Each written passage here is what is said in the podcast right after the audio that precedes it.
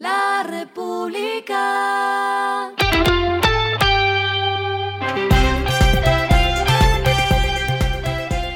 Al final de la jornada, esto es lo que debes saber sobre el comportamiento de los negocios, las finanzas y la economía.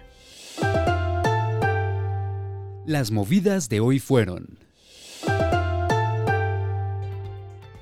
Comdata y Conecta buscarán crear el sexto grupo más grande de BPO al concretarse su unión como compañía.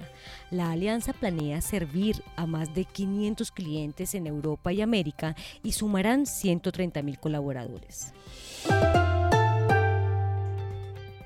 Ecopetrol anunció que la Agencia Nacional de Petróleo, Gas Natural y Biocombustibles en Brasil le adjudicó seis bloques en la cuenca Santos.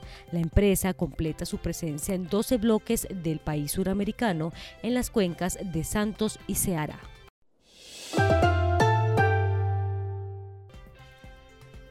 Galileo Financial Technologies, una filial de Sophie Technologies, anunció la expansión de sus operaciones en Colombia, donde tiene la posibilidad de asociarse con emisores, bancos, empresas de comercio electrónico y de tecnología financiera. Puntualmente amplió sus servicios de pago electrónico. Lo que está pasando con su dinero. La superfinanciera publicó las estadísticas de quejas que recibió de las entidades que vigila para enero de este año, mes en el que se recibieron 11.875 reclamos, es decir, 16.5% menos que en el mismo periodo de 2020, cuando fueron 14.217 las quejas. Las razones de estos reclamos fueron revisión y liquidación 25%, aspectos contractuales como incumplimiento modificación 8%, reporte en centrales de riesgo con un 7% e indebida atención al consumidor financiero un 6%. Los indicadores que debe tener en cuenta. El dólar cerró en 3.737,32 pesos, subió 0,62 pesos. El euro cerró en 4.046,02 pesos, bajó 12,40 pesos. El petróleo se cotizó en 104,34 dólares el barril. La carga de café se vende a 1.978.000 pesos y en la bolsa se cotiza a 3 dólares.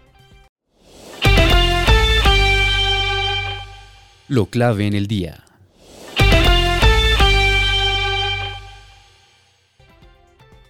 Colombia se sitúa en el puesto 52 entre 113 países donde se mide el índice de seguridad alimentaria global que evalúa los problemas de asequibilidad, disponibilidad, calidad y seguridad de los alimentos. El país cerró con 64,4 puntos en un ranking que es realizado por The Economist. De las naciones latinoamericanas que superaron a Colombia estuvieron Costa Rica, que lideró en la región con la posición 24 y 73,6 puntos, y le siguen Chile en la casilla 28 con 73,2 puntos, Panamá en el lugar 36 con 70,09 puntos, México en la casilla 46 con 66,9 puntos y Perú en la 49 con 64,6 puntos a esta hora en el mundo.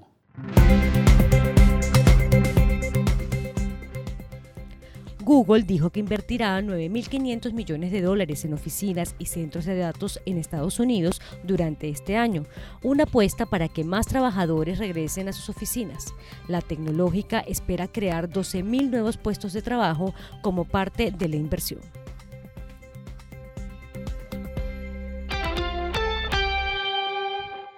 Y el respiro económico tiene que ver con este dato. La República. La Cámara de Comercio de Bogotá anunció el regreso de su iniciativa Fin de Semana, con la que busca promover la circulación y comercialización de la producción artística local, así como propiciar espacios para el intercambio de ideas sobre las artes plásticas.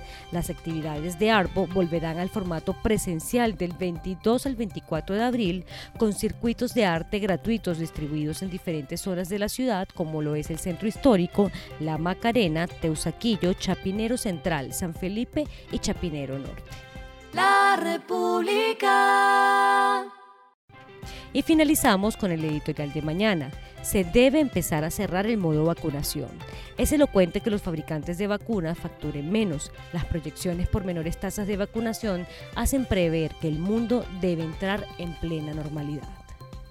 Esto fue Regresando a casa con Vanessa Pérez.